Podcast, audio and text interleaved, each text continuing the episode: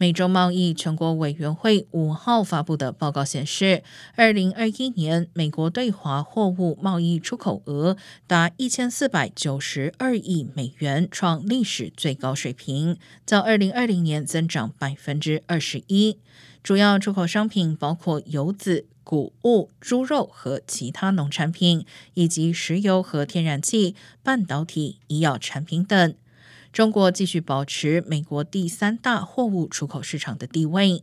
同时，数据显示，二零二零年对华货物和服务贸易出口支持了超过八十五点五万个美国工作岗位。